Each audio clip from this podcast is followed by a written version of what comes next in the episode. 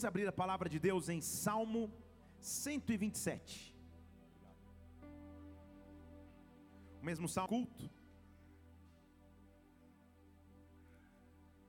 Está preparado para que Deus fale contigo? Misericórdia, vamos de novo, atenção. Está preparado para que Deus fale contigo? Melhorou. Está preparado para que Deus fale contigo? Quem quer receber, fale aleluia. Quem quer ir para casa, diga glória a Deus. Aleluia, eu te respeito, mas eu vou mudar a tua opinião. O Espírito Santo vai te visitar. Salmo 127, versículo 1. Diz assim: Se o Senhor não edificar a casa, se o Senhor não trabalhar, em vão trabalham os que edificam. Se o Senhor não guardar a cidade, em vão vigia o sentinela. Inútil vos será levantar de madrugada, repousar tarde, comer o pão de dores, porque ele supre aos seus amados enquanto dormem, porque ele supre aos seus amados enquanto dormem. Fale comigo, ele supre aos seus amados enquanto dormem. Levante suas mãos e aumenta dez vezes o volume da tua voz. Fale, ele supre aos seus amados enquanto dormem. Vamos orar, Espírito Santo de Deus, nós estamos em tua casa. Nós vemos aqui para adorar engrandecer o teu nome, para dizer que não há Deus acima do nosso Deus, que não há nome mais poderoso do que o teu nome. E nesta hora, Senhor, vem, invade as nossas vidas, toma-nos em tuas mãos, neutraliza tudo que seria contrário ao teu agir, ao teu mover, ao teu sobrenatural e manifesta aqui a tua presença, Espírito Santo de Deus. Nós precisamos ouvir de ti. Vem nesta noite, vem nesta noite noite. Olha para aquele que está precisando de ti, para o necessitado, para o aflito, para aquele que está se sentindo angustiado. Visita com porção de glória, visita com renovo sobrenatural. Nós precisamos viver os teus sonhos. Supre-nos nessa noite, supre-nos nessa noite. Vem sobre nós, vai além do nosso corpo, vai além da nossa alma. Fala ao nosso espírito que o teu reino se manifeste aqui, como no céu, em nome do Senhor Jesus Cristo. Amém e amém. Aplauda o Senhor porque Ele vive, adore. Aleluia, aleluia. Oh! Aos seus amados Ele supre enquanto dormem. Conhecido versículo em outras versões, até mais familiarizadas conosco, está: aos seus amados Ele dá enquanto dorme. Suprir no hebraico original desse texto é conceder garantir, frutificar, produzir, retribuir. Então, usando todos esses sinônimos, ele está dizendo: aos seus ele retribui enquanto dorme, aos seus amados ele garante enquanto dorme, aos seus amados ele frutifica enquanto dorme, aos seus amados ele concede enquanto dorme. E por que ele usa o dormir? Algo interessante há no processo do sono. Porque ao dormir o seu corpo descansa e o seu corpo precisa de descanso e de sono. Só você sabe como você fica com o sono atrasado, como fica o seu humor, como fica a sua disposição. Tem um esposo que olhou para a esposa, eu não vou nem continuar para você não precisar de um aconselhamento pós-culto. Mas sabe o que acontece contigo quando você não dorme direito? O corpo precisa de descanso porque no sono o corpo se auto-renova. Só que quando você está dormindo, você está meio que na tomada recarregando a bateria, o teu sistema nervoso central não para de atuar, e graças a Deus que ele não para. E parte disso faz com que dentro do teu sonho, ou dentro do teu sono, perdão, você sonhe repousando, apesar de estar repousando, sua mente continua produzindo cenas, algumas que têm sentido, outras que não têm absoluto sentido, mas o fato é que ao dormir, você sonha. Com frequência ou não frequência, o importante e o fato é que em algum momento da sua vida você já teve um sonho. Naturalmente falando, sonho. Os sonhos, nós sabemos que a explicação natural foi essa que eu acabei de dar bem rapidamente. Mas, como Deus é soberano em tudo que faz, Na Bíblia nós podemos ver que ele acaba usando os sonhos para diversas funções, além do só você dormir e tua mente continuar em atividade. Nos sonhos ele direciona, nos sonhos ele nos sonhos na Bíblia ele revela, nos sonhos ele alerta, nos sonhos ele repreende, nos sonhos ele instrui. Quem já foi instruído por Deus em algum sonho que teve?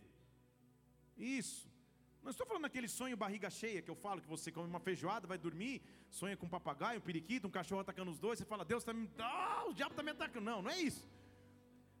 Mas realmente há sonhos onde ele se manifesta. E na verdade, eu sinto de dizer a alguns aqui que Deus vai te dar sonhos proféticos. Deus vai começar a tocar a tua noite de sono e dentro dos teus sonhos Deus vai trazer a direção que você precisa. Stage, levante uma de suas mãos aqui. Eu estou liberando sobre nós sonhos proféticos, sonhos que vêm da parte de Deus, direções, alertas, revelações, instruções, renovo que vem em sonhos no turno da noite, enquanto você dorme, aos seus amados ele supre enquanto dorme. Shira que Deus comece a visitar o teu leito e a tua noite seja uma noite de paz. Eu repreendo todo pesadelo, a pessoa pessoas aqui tendo constantes pesadelos, eu repreendo isso sobre ti e digo que Deus vai invadir o teu sono e os teus sonhos serão proféticos. Se você crê, dê um glória. Oh! Agora, como a figura de sente porque no sonho você não tem absoluto controle, você não escolhe quando sonhar ou o que vai sonhar, não é isso? Você só dorme e sonha, ou não sonha. Você já deve ter passado por essa experiência de estar tá vivendo um sonho que está legal pra caramba, e quando o sonho está chegando na conclusão, tipo, agora vai ser o, o fecho do sonho. Alguém te acorda. O celular toca, o filho chora, e você tenta dormir de novo, é só continua, tipo como se fosse Netflix, só que é só um finalzinho, deixa eu sonhar de novo, não dá. Uma vez em São Paulo, uma menina entrou no meu gabinete e ela estava nervosa, tinha vivido uma decepção na igreja. Eu tentando argumentar ela a importância de estarmos em, em congregação, em igreja, mostrando na palavra, e ela é irredutível. E eu falei para ela assim: olha, vamos fazer o seguinte. Sabe quando você está com. Você é o dono da bola, pega a bola e sai do campo? Mais ou menos eu apelei. Falei assim: vamos fazer o seguinte. Vamos resolver esse assunto. Vai para sua casa e eu te dou o prazo de uma semana. Se em uma semana você não sonhar comigo te dizendo, fique na igreja e não saia, você nunca mais precisa aparecer na minha frente. Nós oramos, ela saiu da sala e eu falei, que besteira que o Senhor foi jejuar. Passaram os três dias, era feira no meu gabinete, passaram os três dias, quinta, sexta, sábado, domingo no culto ela aparece. Mais branca que a neve, mais branca que essa cadeira. Pastor, o uh, que foi? Pastor, Faz três noites que eu estou sonhando contigo. falei, mas eu falei o que eu tinha que falar? Pastor, eu nunca mais vou sair dessa igreja chorando. Deus é capaz de invadir os nossos sonhos, amém ou não? Os nossos sonhos não são controlados pela, pela gente. Então, convencionou-se a usar a linguagem sonho também para coisas que você almeja naturalmente que fogem do seu controle é um paralelo com o sonho natural de dormir e não determinar quando ou que sonha. Quando algo foge do teu controle humano, quando não depende mais só de você, nós conseguimos colocar isso na categoria sonho. Ah, eu sou solteiro, solteira, gostaria de me casar. Pastor, já não depende mais de mim. Sonho. Gostaria de estudar fora ou de fazer uma viagem, mas agora não depende de mim. Sonho gostaria de exercer uma vida ministerial ativa, não depende mais de mim, sonho. A pergunta então é: quais são os seus sonhos? O que você sonha? O que fugiu do teu controle vai além das tuas forças naturais, suas habilidades naturais, qual é o seu sonho? Eu tenho convicção que Deus nos trouxe nessa noite aqui para dizer que é permitido sonhar. Deixa eu falar de novo, é permitido sonhar. É permitido sonhar. volte a sonhar, sonhe novamente, feche seus olhos e comece a entrar na presença de Deus. Quais são os sonhos que você tem para com Ele? Você sabe quais são? Quais são as promessas que Deus um dia já te deu? Quais são os sonhos que Deus colocou em teu coração? Deus está aqui dizendo que Ele está tocando os teus sonhos naturais e sobrenaturais. Deus está te dando forças para sonhar de novo. É permitido sonhar. Dê um brado de vitória, aplauda o Senhor mais uma vez. Oh! O fato é que, igreja, estamos vendo uma geração que tem a tendência ao humanismo que tem a tendência a colocar o homem no centro. Então estamos educando uma geração que você pode sonhar, mas você sozinho é capaz de realizar os seus sonhos. E não é bem assim. Não é fazendo A mais B, se organizando assim, assim, assim, que todos os teus sonhos acontecem. Estão comigo? Diga amém. Sim, você precisa de disciplina. Sim, você precisa de, de critérios. Sim, você precisa buscar os teus sonhos. Mas se Deus não viu os teus sonhos, não tem como eles acontecerem. Eu esperava ouvir um amém aqui nessa igreja presbiteriana. Ah, amém? Presbiteriano, porque eu cresci lá, né? eu cresci na igreja presbiteriana do Brasil. Tinha no boletim assim: escolha cumprimentar os teus irmãos fora do templo. Só para você ver como era bem. Gênesis capítulo 40. Vamos entender como Deus trabalha com a questão sonhos. E eu quero te fazer outra pergunta: quais são os teus sonhos? O que você sonha? O que bate no teu coração, que foge do teu controle, que é o teu sonho? Vamos falar um pouco sobre sonhar nessas próximas três horas que temos até o término. Aleluia, só três, mas vamos embora. Gênesis 40. A primeira coisa que Deus quer nos ensinar é qual é a origem do nosso sonho. Deixa eu te contar um, o contexto do texto, porque na verdade não é sobre ele que eu vou pregar, eu só vou te introduzir nesse texto. José tinha um ministério nitidamente profético de revelação de sonhos. A pessoa sonhava e ele sabia interpretar o sonho. Na verdade, até por ter tido um sonho que ninguém entendia, ele na inocência fala para os seus pais o seu sonho, e os seus irmãos ficam com raiva dele e o jogam num, num, buraco. Ele é vendido para o Egito. Você conhece a história, se não conhece, depois você vai dar uma lida. No Egito ele, ele vira chefe da casa de um homem chamado Potifar, né, mais uma vez, e agora ele se encontra na cadeia. E nós vamos encontrar esse homem já injustiçado pelo menos duas vezes em sua vida: primeiro perante seus irmãos, segundo, segundo perante seu superior, e agora ele está preso na cadeia. E tudo que o levou ali foi o fato dele sonhar, foi o fato dele ter sonhos. Então, a última pessoa que queria relacionamento com sonhos seria José. Mas um dia ele está ali, dois caras, carro-chefe do palácio de Faraó são presos. A Bíblia não explica o porquê eles são presos, ou o que eles fizeram para ser presos. Mas o fato é que o copeiro real e o padeiro real são presos. Copeiro e padeiro eram tantíssimas, porque eles faziam um alimento que Faraó comia. Era um cargo de extrema confiança e importância alguma coisa eles fizeram, azedaram a massa, erraram alguma coisa, eles estão presos. E na prisão eles sonham. E é aqui que eu quero chegar. Gênesis 45. Ora, ambos tiveram um sonho. Ambos quem? O padeiro e o copeiro. Fale comigo, padeiro, copeiro. Fale de novo, padeiro, copeiro.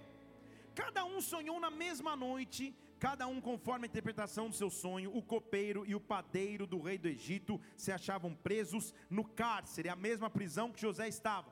Quando José veio a eles pela manhã, viu que eles estavam, sabe quando você sonha e não consegue identificar? Eles estavam perturbados. Perguntou então José aos oficiais do Faraó, que com ele estavam no cárcere, os parceiros de prisão, dizendo: Por que vocês estão tristes hoje? E eles responderam: Nós tivemos um sonho e não há quem o interprete. Podia ignorar ou podia continuar sonhando com aquilo que um Deus um dia falou por sua vida. Lembre comigo que ele estava ali justamente porque um dia havia sonhado, seus irmãos compreenderam. Ele teria todo direito humano de nunca mais querer mexer com esse negócio de sonho. Mas quando ele escuta os caras sonhando e não sabendo interpretação, justamente porque ele sabia ter unção para interpretar sonho, ele não foge ele não dá um passo atrás. Por que vocês estão perturbados? A gente sonhou, a gente não consegue entender. Sabe o que José, José fala? Mesmo versículo 8. Ué, porventura não pertencem a Deus as interpretações? Contai-mo, peço-vos. A primeira coisa para voltar a sonhar é ser curado por Deus dos traumas do passado. Deixa eu falar de novo para alguém dizer amém. É ser curado por Deus dos traumas do passado. José jamais teria oportunidade que teria ou que teve se ele não tivesse curado dos traumas que o levaram para a prisão. Ele podia ter simplesmente ignorado o sonho dos caras, mas ele entra na história, mais forte do que ele. Quantas vezes eu sentei na última fileira, não que você está na última fileira, mas amém, Deus te abençoe. Mas quantas vezes eu sentei na última fileira das igrejas, dizendo: jamais eu volto a exercer ministérios, jamais eu volto a me envolver no corpo ministerial de alguma igreja, porque eu estou ferido, mas foi mais forte do que eu. José estava assim: eu não quero me envolver, me envolvi. Não quero me envolver, já estou aqui. Não quero me envolver, já estou aqui. Então o padeiro e o copeiro sonharam. E agora que eu quero começar a pregar, na verdade, mostrando qual é a origem dos nossos sonhos. Estão comigo? Diga aleluia. Ainda quer ir para casa, diga glória a Deus. Aleluia. Versículo 9 diz assim: Então, primeiramente, o copeiro mor contou o seu sonho. E era um sonho aparentemente daqueles que quando pastor você escuta, eu sonhei, pastor, e veio sobre o Congresso Nacional uma borboleta cinza, azul, e um arco-íris, e um pote colorido, e você faz uma cara, hum, tipo, Deus me ajuda, que eu não sei o que eu vou falar. Era mais ou menos isso. Lá estava o copeiro dizendo: Não, eu sonhei, e o meu sonho é assim. Havia uma vinde diante de mim, uma videira diante de mim, na videira três, quantos, quantos? Três sarmentos, três ramos, e quando a vide brotou, saíam suas flores, os seus cachos produziam uvas maduras. E como ele era copeiro, o copo de faraó, eu peguei as uvas, eu espremi no copo de faraó e eu entreguei no copo na mão de faraó. Então o sonho é basicamente esse: uma videira, três ramos, deu fruto, eu peguei, como eu tinha taça, porque eu sou copeiro, eu tenho a taça de faraó na mão, eu peguei da uva, espremi no copo e dei para o faraó beber. Não me explique porquê, mas daqui a pouco eu vou te explicar. José vira e fala: Ah, entendi. Esta é a interpretação. Os três ramos são três dias. Dentro de três dias, Faraó vai levantar a tua cabeça e vai devolver o teu cargo e vai dar o, e você vai dar o copo de Faraó de novo na sua mão, conforme você costumava fazer quando você era copeiro. Fala comigo, restituição. O padeiro quando escuta falou: "Opa, esse cara é bom. Esse profeta é dos bons. Então também quero."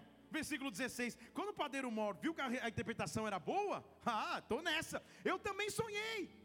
Eu sonhei com três cestos de pão branco sobre a minha cabeça. E no cesto mais alto havia para Faraó manjares de todas as qualidades que fazem os padeiros. Mas as aves comiam do cesto que estava sobre a minha cabeça. Então vamos analisar o sonho de novo. Eu sou padeiro, sonhei com a minha, com a minha linhagem, sonhei com três cestos na minha cabeça, cheio de pão, cheio de manjares para eu dar para Faraó, e as aves comendo os pães. E foi esse meu sonho. E ficou esperando, agora vai. Qual que é o mistério? Qual que é o manto? Revela. Já que foi bom para um, então para mim vai ser top. Aí olha o que acontece. Então José respondeu: ah, A interpretação do sonho é essa. Os três cestos também são três dias. Em três dias, Faraó vai tirar sua cabeça e vai te pendurar num madeiro. Pensa no clima na prisão. Em três dias, Faraó vai tirar tua cabeça e vai te pendurar no madeiro, e as aves vão comer a carne sobre ti. Beleza? Beleza, valeu. Pastor, não entendi. Diferença dos sonhos então? Por que, que um sonho deu certo e outro sonho deu tão errado? Estão comigo? Diga aleluia. Quando o meu sonho, quando o nosso sonho, vem comigo aqui, é pedeira para espremer e servir a alguém, Deus me levanta. Deixa eu falar de novo. Quando o meu sonho não tem o foco em mim, não tenho foco no meu eu, quando o meu sonho é pegar de Jesus Cristo e oferecer a outros, Deus me levanta. Agora, quando o meu sonho é depender do meu intelecto, colocar três cestos na cabeça porque eu quero aparecer, Deus me derruba. Estão comigo aqui, igreja? Por que, que você sonha o que sonha? Você sonha para ficar com três cestos na cabeça, falando, Ei, eu sou o cara, eu tenho três cestos? Ou você sonha para pegar da videira e espremer num copo e servir alguém? Por que, que você sonha com o ministério?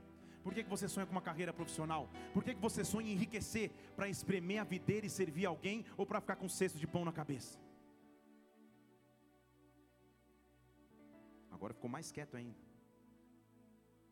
Quando meu sonho leva Jesus Cristo, Ele também me leva. Agora, quando meu sonho leva o meu nome, Ele me derruba. Por que, que você sonha com o que sonha? Por que, que você sonha com o que sonha? Feche os olhos só um instante. Não vou terminar tão rápido, seria um recorde, mas feche os olhos só um instante. Eu quero que você comece a analisar os teus sonhos em Deus. Senhor, eu quero sonhar, mas os teus sonhos, Pai.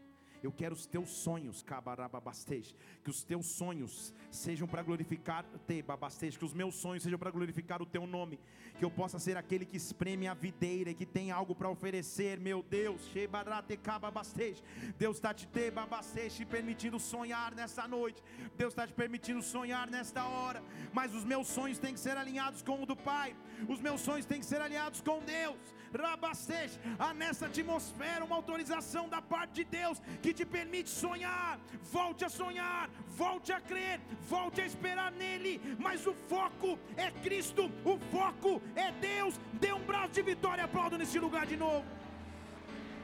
Oh! Vamos ficar hoje só no livro de Gênesis, que fala muito sobre sonho. Quando eu começo a sonhar, o sonho de Deus completo que Deus completo que faltava. Aleluia, vamos nessa. Em Gênesis capítulo 2, Deus fala a frase mais importante da humanidade, ao meu ver. Gênesis capítulo 2, versículo 18, ele fala assim: Não é bom que o homem fique só. E quando eu olho minha esposa de rosa, linda, maravilhosa, eu não é bom que o homem fique sozinho, glórias a Deus. Deus sabia que o homem precisava de alguém. Então eu vou fazer para o homem uma ajudadora idônea, eu vou prover uma ajuda. Da terra, então, um homem formou todos os animais do campo, todas as aves do céu, trouxe o homem para ver como se chamaria, e tudo que o homem chamou foi o seu nome. O, o, homem deu nome a todos os animais domésticos, aves do céu, todos os animais do campo, mas para o homem não se achava ajudadora perfeita. Então era mais ou menos assim: Adão, com o desejo de ter alguém, mas era hipopótamo, não dá, sem condições. Girafa, terrível, não dá. Zebra, pior ainda. Avestruz, não dá. Não tinha ajudadora idônea. É o que a Bíblia está dizendo. Ele deu mais, mas não tinha ninguém. A busca era incessante. Enquanto ele buscasse com os seus olhos, não daria. Então, sabe o que Deus fez? Adão, vou te ajudar. Estão comigo aqui ou não? Adão, vou te ajudar. Faz o seguinte, versículo 21. Então o Senhor fez cair um sono pesado sobre o homem. Está entendendo aqui comigo, igreja? Sabe o que ele estava dizendo? Para aquilo que eu preciso te responder agora, não dá para você interferir. Está acabando a bateria? Será do meu microfone?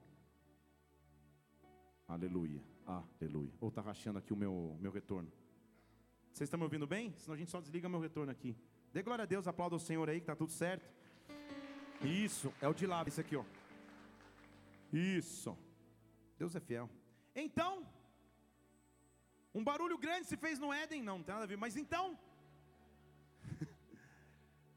ele põe o homem para dormir, e ele diz: durma, para que você não interfira na escolha. Então, aqui ou não? Há sonhos que eu vou viver em Deus que fogem do meu controle natural. Se ele continuasse buscando o Éden inteiro, ele não acharia ajudadora para ele. Então Deus o põe para dormir, porque aos seus amados ele dá enquanto dormem, aos seus amados ele dá enquanto descansam. E o homem adormeceu e Deus tirou uma de suas costelas. Tem alguém que já quebrou uma costela? Eu, graças a Deus, nunca. Mas quebrar costela deve ser dolorido demais.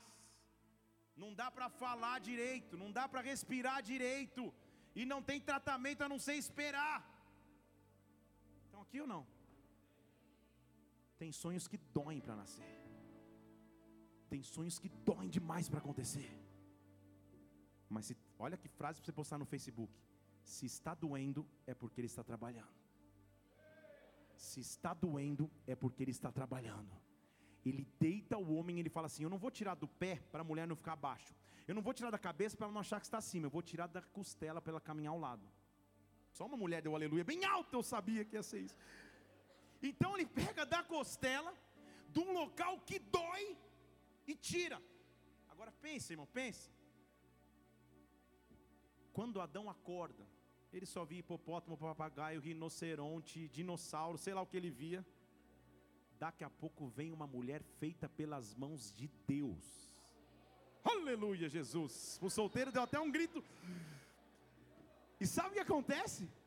A Bíblia diz assim, versículo 22: Da costela o Senhor tomou e formou, o Senhor formou a mulher e trouxe ao homem. Quando ele olhou, esta agora, tipo, acabou, chega, não precisa mais escolher. Ela é osso dos meus ossos, ela é carne da minha carne, ela é varoa porque foi tirada de mim. Tá doendo, mas está nascendo. Tá doendo, mas está acontecendo. Tá doendo, mas Deus vai agir sobre a minha vida, porque Ele é capaz de cumprir sonhos. Quando a minha habilidade natural acaba, Deus está formando algo para mim. E quando eu acordo, os meus olhos dizem: Isto agora é. Durante tanto tempo eu busquei, durante tanto tempo eu esperei, mas agora é. Os meus sonhos, não se podem comparar ao projeto que Deus tem para mim. Dê um brado ao Senhor e aplaudo aqui nesse lugar. Oh! Aleluia! Aleluia! Quando eu sonho, eu começo a perceber que no meu sonho Deus vai invadir com seu sobrenatural. Tá ótimo, Vitor. Obrigadão. Tá perfeito. Tá bonito, hein? Tá namorando? Não? Quer deixar um Instagram pra galera? Um Whats? Depois, ah, muito bem. Obrigado, Vitor. Gênesis capítulo.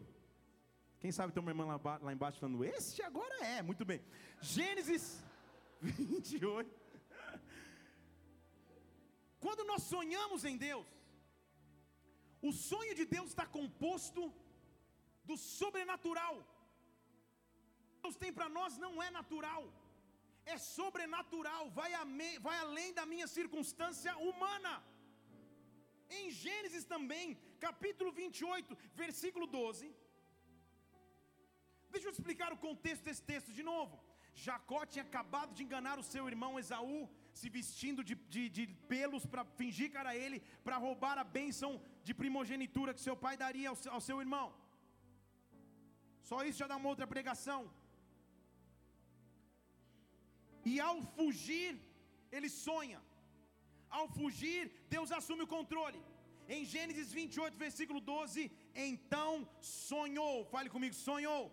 E estava colocada na terra uma escada que o topo chegava no céu.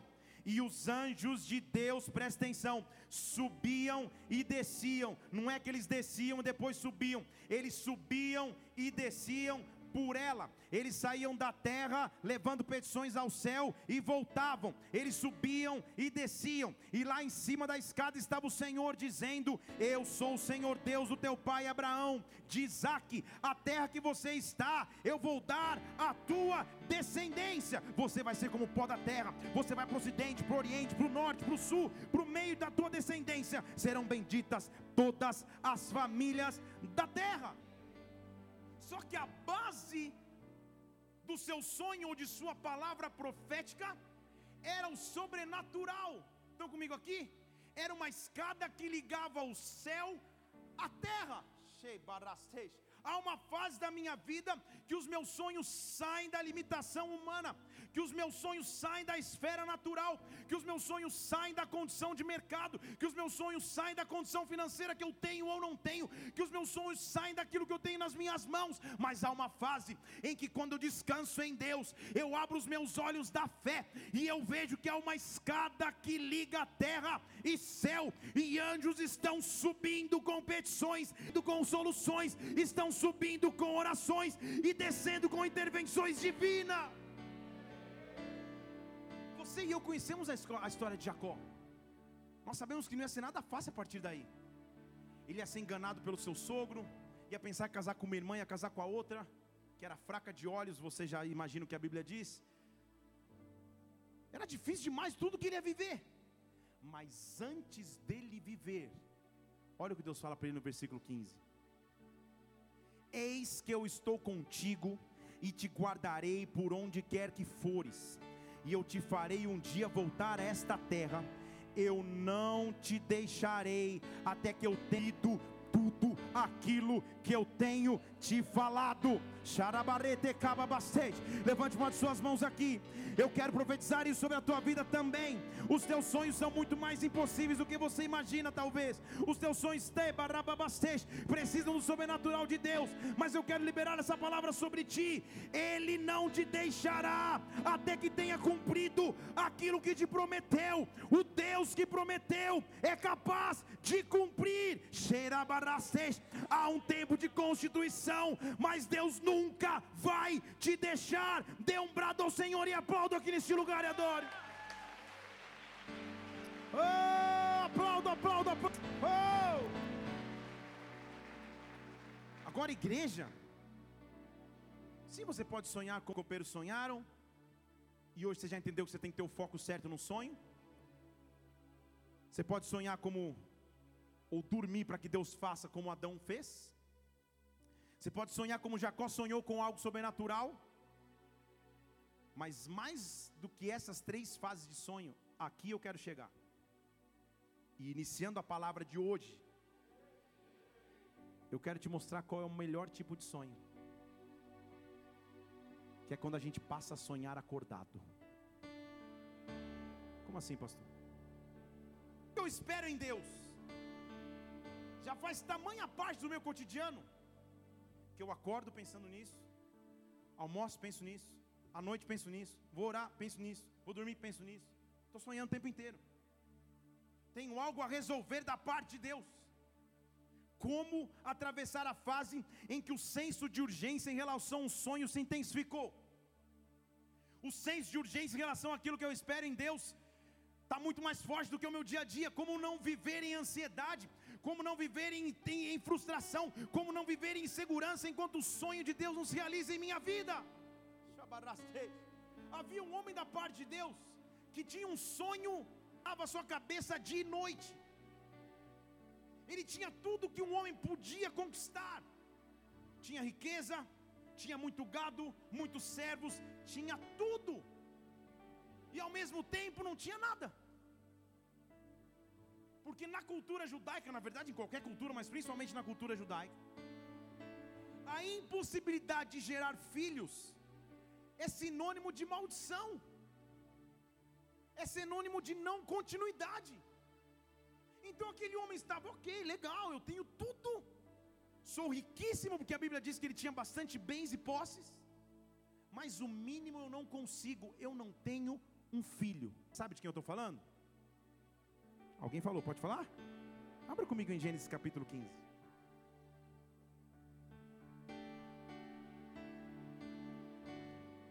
Como eu amo fazer isso, eu quero ousar hoje mexer num texto que é intocável. Quer vir comigo? Diga aleluia. Muito bem. Quero nos fazer refletir numa história que a gente já escutou 200 milhões de vezes em pregações, mas que eu creio que Deus ainda tem coisas para nos revelar nesse texto. Está comigo? Diga glória a Deus. Abraão então tem esse sonho acordado constante batendo na sua cabeça. Tem filho, você não tem filho, você não tem filho, você não tem filho, você não tem filho. Como eu sei disso? Porque é a primeira coisa que ele fala numa oportunidade que Deus se manifesta. Pensa comigo, ele está no meio do deserto, a glória de Deus se manifesta e ele não dá muito crédito.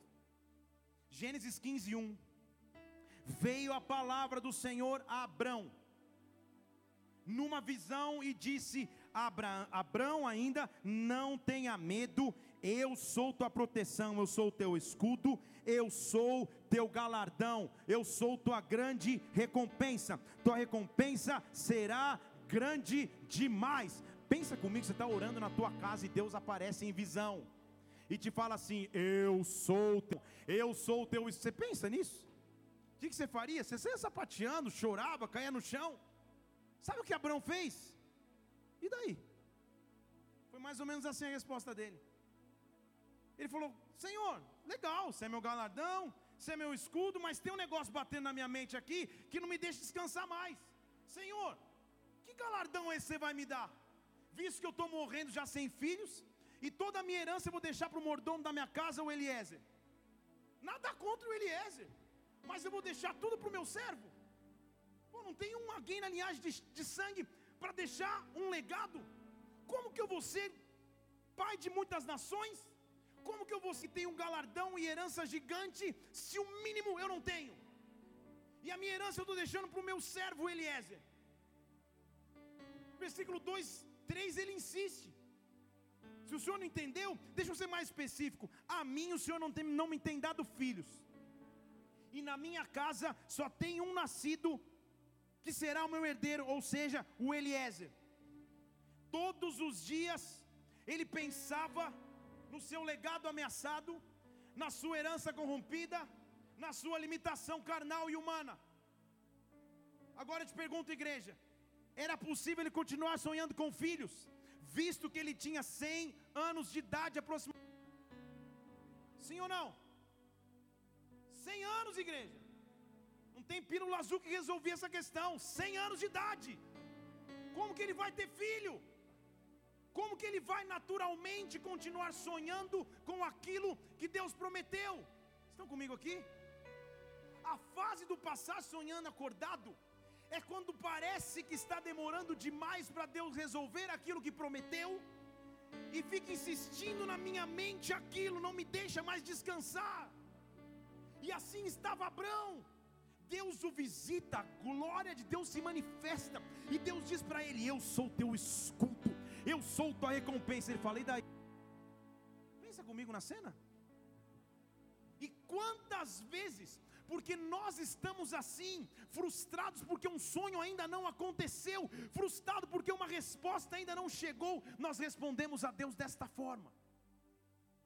Esquecemos da sua grandeza, do seu poder, da sua glória. Só que eu amo a Deus. Aleluia. Eu amo a Deus. Eu amo a Deus. Porque Deus não explica como, onde ou porquê, mas só responde no versículo 4: Abraão, fica tranquilo. Veio a palavra do Senhor e disse para ele: Este, Eliezer, não será o teu herdeiro, mas aquele que sair das tuas entranhas será o teu herdeiro. Falar de novo aquele que sair de você, 100 anos de idade, você está quase improdutivo, aquele que sair das tuas entranhas, este vai ser o teu herdeiro. E talvez Abraão tenha ficado com muito de nós com uma cara de, de dúvida. Então Deus falou: vamos dar um passeio, vem cá, vem aqui para fora. Você conhece o texto? Olha agora para o céu e conta as estrelas. Se você pode. E acrescentou assim: Assim será a tua descendência. Seis igrejas que hoje eu vou ousar tocar num texto intocável. Então ele leva, Deus, Deus leva Abraão para fora e fala: Conta as estrelas do céu, se você puder contar. Assim vai ser a tua descendência. E versículo 6 diz: E creu Abraão no Senhor, e o Senhor lhe imputou como justiça. Tudo bem? Igreja, a gente logo em nossa mente ao falar sobre esse texto, ao ouvir músicas, ao, ouvir pregações a esse respeito, nós imaginamos essa cena de maneira tão magiana, a gente fala, nossa, deve ter sido demais esse dia. Você já imagina Abraão andando lá, saindo da tenda, indo lá fora e olhando para o céu estrelado e um, dois, três, quatro, cinco, ah, não estou conseguindo contar, dez mil anos. Aí Deus fala, tá vendo? Assim vai ser descendência. Não é assim que a gente imagina, sim ou não? Será? Vamos continuar lendo a palavra? Disse mais o Senhor Deus: Eu sei quem você é, eu conheço a tua história. Eu te tirei lá de Ur dos Caldeus. Eu sei de onde você veio. Eu vou te dar essa terra em herança. Ao que lhe perguntou Abraão: Senhor, como eu vou saber que eu vou herdar? E, e, o Senhor respondeu: Faz um sacrifício. Pega três, uma novilha de três anos, uma cabra de três anos, um carneiro de três anos. Sempre que a Bíblia está falando de três, ela está falando do Pai, do Filho e do Espírito. Essa aliança é com a Trindade. Essa aliança é com o Pai, com o Filho e com o Espírito. Faz o seguinte: pega os animais, parte no meio, põe a parte de cada deles outra, mas as aves não partam. E as aves de rapina desciam sobre os cadáveres. Abraão, porém, as enxotava. Ora, ao pôr do sol, caiu um profundo sono sobre Abraão, e eis que lhe sobrevieram um grande pavor e densas trevas. Fala para o seu irmão, entendeu? Fala para o seu irmão, entendeu? A imagem que eu tenho na mente, você tem, é de Abraão lá fora contando estrelas. Mas como que ele faz o sacrifício? E o versículo 12 diz que aí acontece o pôr do sol.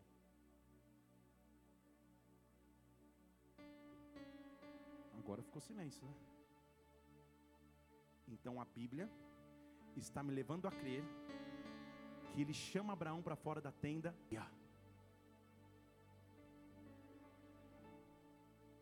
Você está ali olhando, pensando.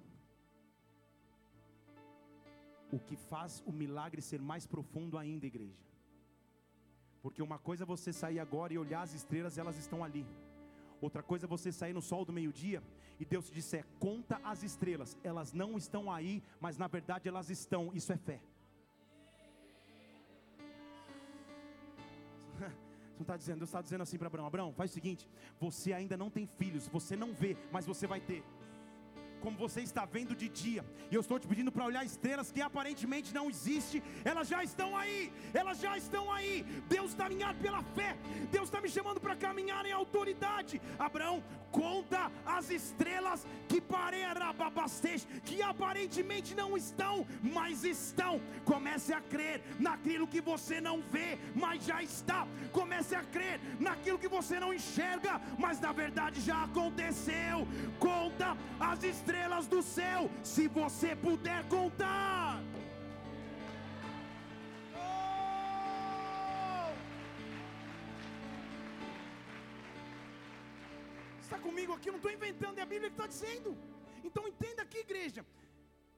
A frase conta as estrelas, se você puder contar, não é porque era muito em quantidade, era porque Deus está indo, falando, ó, conta se você puder, porque você não vai ver.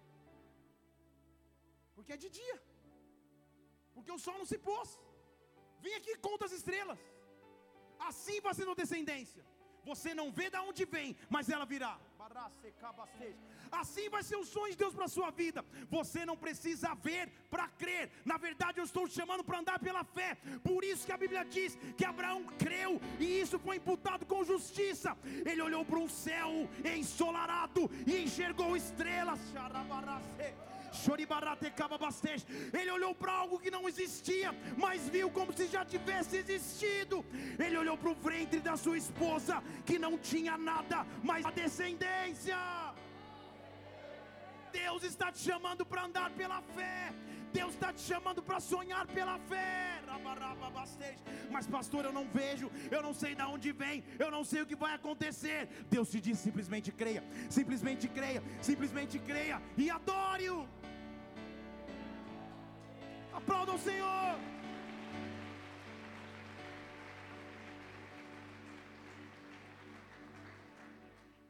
Para te pregar isso, eu li esse texto 52 vezes, só hoje. Eu falo, não é possível que estava isso aqui escrito a vida inteira. Deus pede para ele contar as estrelas e depois o sol se põe. Então comigo aqui, fala. Como eu amo como Deus faz isso. Agora deixa eu te dizer, que há coisas mais profundas ainda aqui nesse texto? Diga amém. Porque Deus fala, ó, conta as estrelas se você puder, tá? Porque você não vai poder. Eu sei que você não vai poder, o sol não se pôs. Conta. Só que ao olhar para o céu, ele vai dizer, ele creu. Só que ao crer, ele fala, Deus, mas como que vai acontecer? Deus fala, faz o seguinte, só escolha me adorar. Me adora. Faz, faz uma aliança comigo.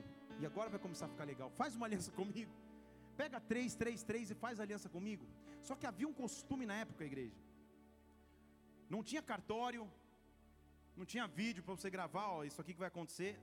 As alianças eram feitas de maneira distinta. Então a aliança mais forte que alguém podia fazer, ou a aliança que valia, valia mais, era a aliança que você pegava os seus animais, os seus melhores animais, e você os repartia no meio, colocava uma parte de frente para outra. Você cortava no meio o animal, deixava uma parte de um lado e outra parte do lado que foi exatamente o que a gente acabou de ler que Abraão fez. Esta aliança era representada da seguinte forma: depois que os animais estavam partidos, a menor parte da aliança, aquele que tinha menos poder na aliança, se curvava e atravessava no meio das partes, enquanto ainda elas estivessem sangrando, ele meio das partes, como forma de dizer: se eu não cumprir a minha palavra, que aconteça comigo o que aconteceu a esses animais. Era isso que se fazia como aliança. É muito mais fácil no cartório autenticar documento hoje, mas tudo bem. Era mais ou menos assim: animal de um lado, animal do outro. O menor da aliança sabia que era o menor, se curvava e antes de, qualquer, de alguém falar qualquer coisa, ele passava: Ó, deixa eu passar. Que aconteça comigo, como aconteceu a esses animais, se eu não cumprir a minha palavra. Tudo bem?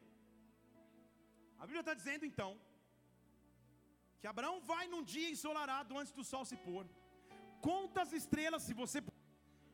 Ele não pode mais crer mesmo assim, e isso foi imputado como justiça, e ele então parte, versículo 10, ele trouxe os animais, partiu ao meio, colocou cada parte deles uma de frente à outra, e as aves ele não partiu.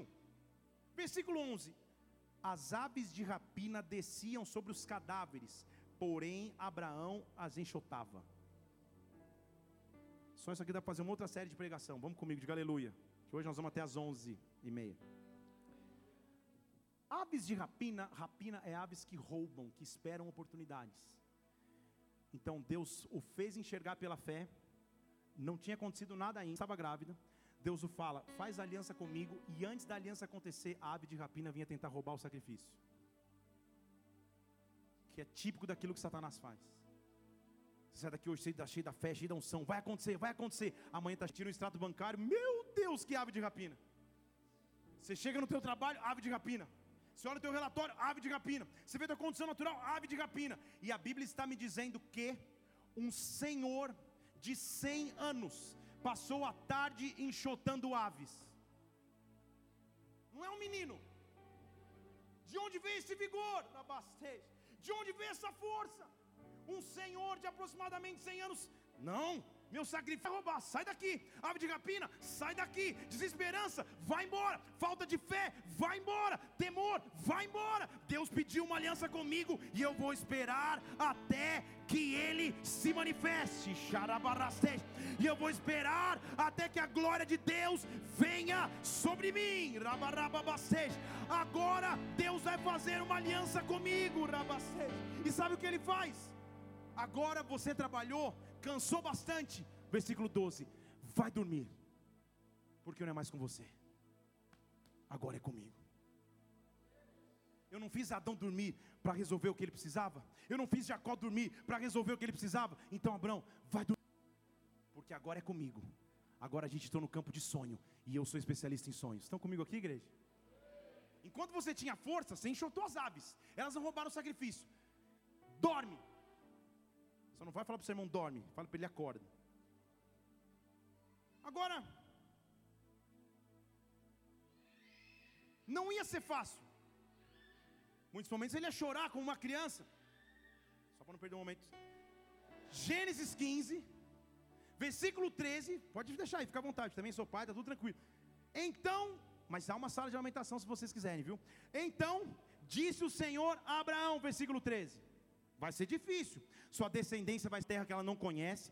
Vocês vão ser reduzidos à escravidão. Vocês vão ser afligidos por 400 anos. Eu estou dizendo que não vai ser fácil. Você quer uma descendência, mas não vai ser fácil. Sabe também, mas eu vou julgar a nação a qual ela tem de servir, e depois você vai sair com muitos bens. Vai ser duro demais, mas como eu conheço tudo, eu vou te contar o fim antes do começo. Você, porém, vai ir em paz com os teus pais, em boa velhice você vai ser sepultado. Na quarta geração você vai voltar para cá e vai dar tudo certo. Ótimo. Para aí, não passa para o próximo. Você lembra, igreja, que eu acabei de te explicar que o sacrifício você dividiu o animal de um lado, o animal de um outro. Enquanto eles estavam divididos e sangrando, o mais humilde, o menorzinho, falou antes para me garantir, para dizer: ó, se eu não cumprir minha palavra, que aconteça comigo o que aconteceu com os animais. Não é isso? Então vamos combinar? Animais partidos. Quem era o primeiro que tinha que sair correndo e passar no meio dos animais? Quem? Olha o versículo 17. Enquanto Abraão dormia, quando o sol já estava posto e era escuro, um fogo fumegante e uma tocha de fogo passou entre as metades. Passou entre as metades. Não sei se está entendendo o que estou dizendo aqui, igreja. Ele, mesmo podendo ser Deus, não teve usurpação, ser igual a Deus, mas se diminuiu em forma de homem para passar primeiro no sacrifício.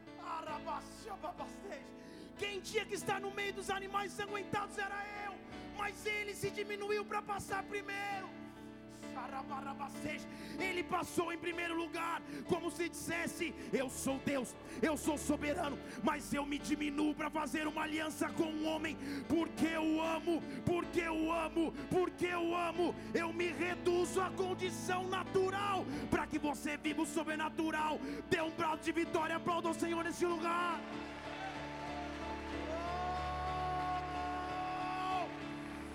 Xarabarate catarabababacei. Sabe o que ele diz? Faz somente o sacrifício. Mas na hora do vamos ver, eu vou me diminuir para passar primeiro. Eu vou cumprir a palavra que eu prometi. O sacrifício não é mais teu. Está comigo aqui. Eu teria que passar pela cruz. O corpo a ser partido ao meio seria o meu, mas ele conte barabacete. Ele atravessou o lugar da filha e tomou minha posição. Ele se diminuiu para que eu pudesse viver. Ele se diminuiu para que eu pudesse olhar pela fé.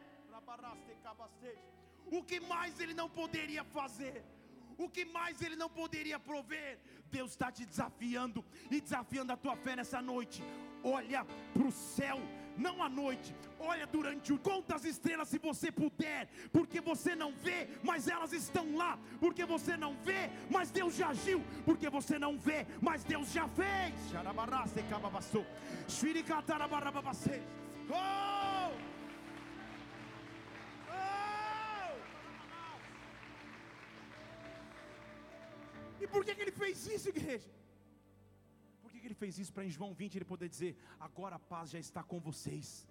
Recebam agora algo sobrenatural que o mundo não pode receber mais. Então, eu e você caminhamos com um privilégio. Eu quero terminar a palavra de hoje em Efésios capítulo 3. Você caminhamos debaixo de uma aliança.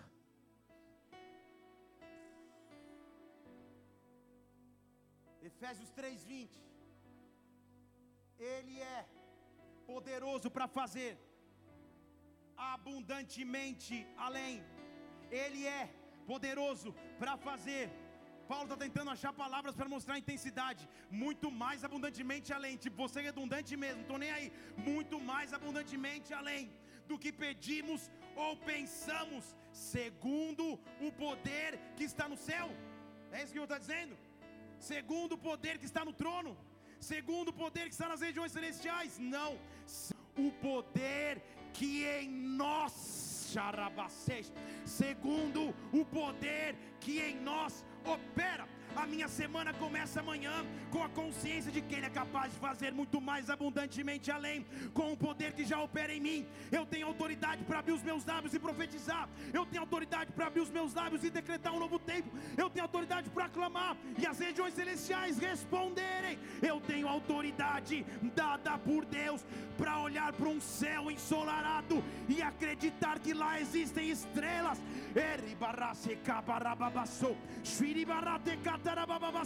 Feche seus olhos nesse lugar. O que você não vê, o que você não que você não consegue mais ter esperança, olhe para o céu e conte as estrelas se puder.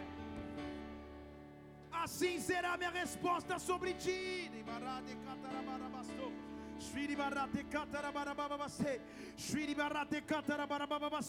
Quais são os teus sonhos? Quais são os teus sonhos? Oh, quais são os teus sonhos? Oh,